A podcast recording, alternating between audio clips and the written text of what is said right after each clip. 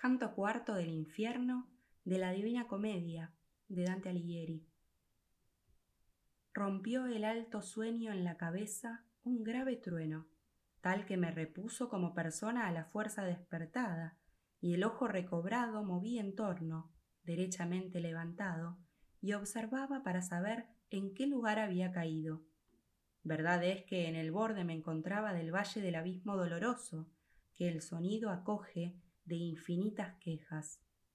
Oscuro y profundo era, y nebuloso, tanto que pese a fijar la vista a fondo, yo no discernía objeto alguno. Descendamos ahora al ciego mundo, comenzó el poeta, mortalmente pálido. Yo iré primero, tú lo harás segundo. Y yo, que su color había notado, dije, ¿Cómo querría, si tú temes, y eres el que a mis dudas das consuelo.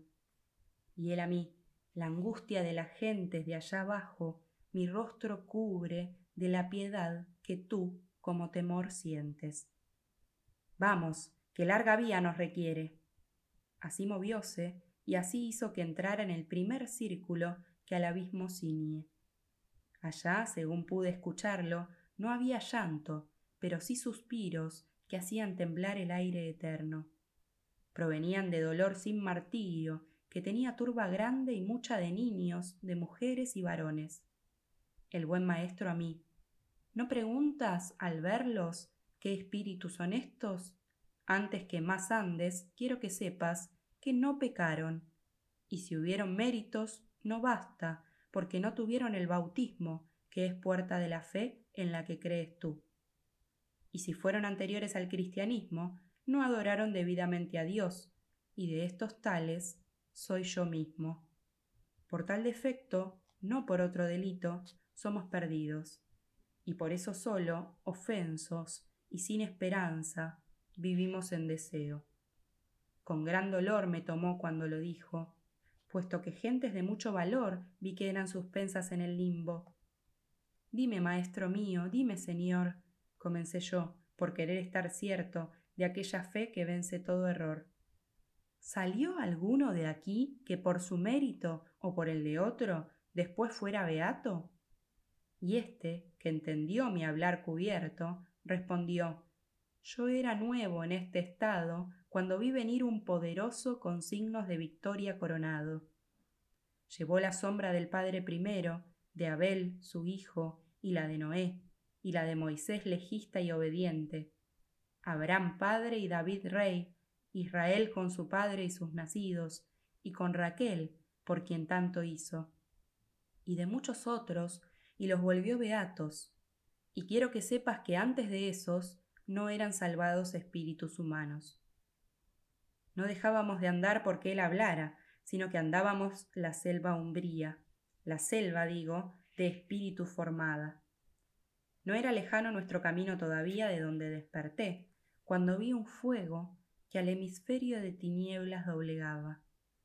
Lejos nos encontrábamos un poco, pero no tanto que no viera en parte que gente honorable pisaba el sitio. Oh tú, que das honor a ciencia y arte, ¿quiénes son estos de tanta honra que de tal modo los mantiene aparte? Y aquel a mí, la honrosa fama que de ellos resuena allá en tu vida, gracia adquiere en el cielo y lo señala. En tanto otra voz fue por mí oída. Honren al altísimo poeta, su sombra regresa que era ida. Luego que el sonido fue callado y quieto, vi cuatro grandes sombras que venían. Ni triste ni alegre era su aspecto. El buen maestro comenzó a decir Mira aquel, con espada en la mano, que viene delante como Cire. Ese es Homero, poeta soberano. El otro, Horacio satírico que viene. Ovidio es el tercero. El último, Lucano. Pero a cada uno, como a mí, conviene el nombre que sonó en una sola voz. Me hacen honor con eso y hacen bien. Así vi reunirse a la bella escuela de aquel señor de canto altísimo, que como águila sobre los otros vuela. Cuando hubieron razonado juntos, con amigable gesto se volvieron, en tanto mi maestro sonreía. Y más honor me concedieron, pues me pusieron en su hilera y fui el sexto entre tanto ingenio. Así anduvimos hacia la lumbrera, hablando de cosas que callar es bello, tal como hablarlas en aquel lugar fuera.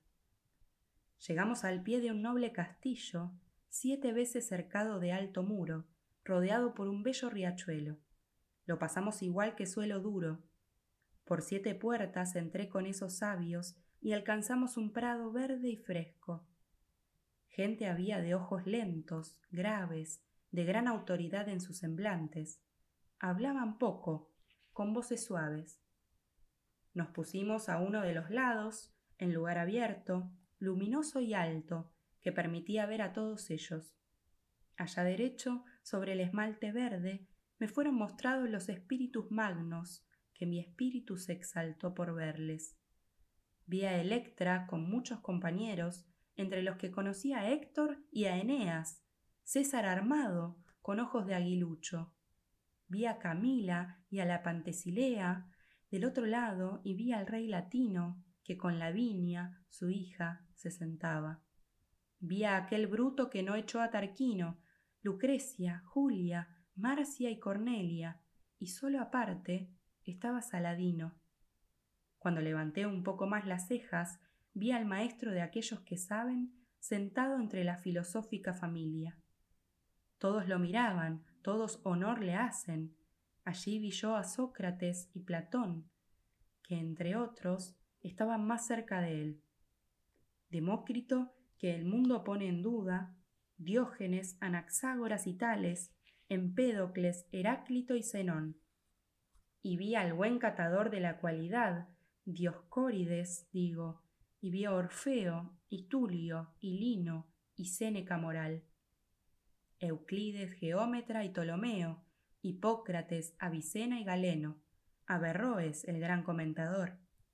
Yo no puedo de todos referir a pleno, porque tanto embarga el largo tema que ante el hecho va el decir a menos. La compañía de seis en dos se queda. Por otra vía me lleva el sabio Duca, fuera de la calma, al aura que tiembla, y nada hay allí que resplandezca.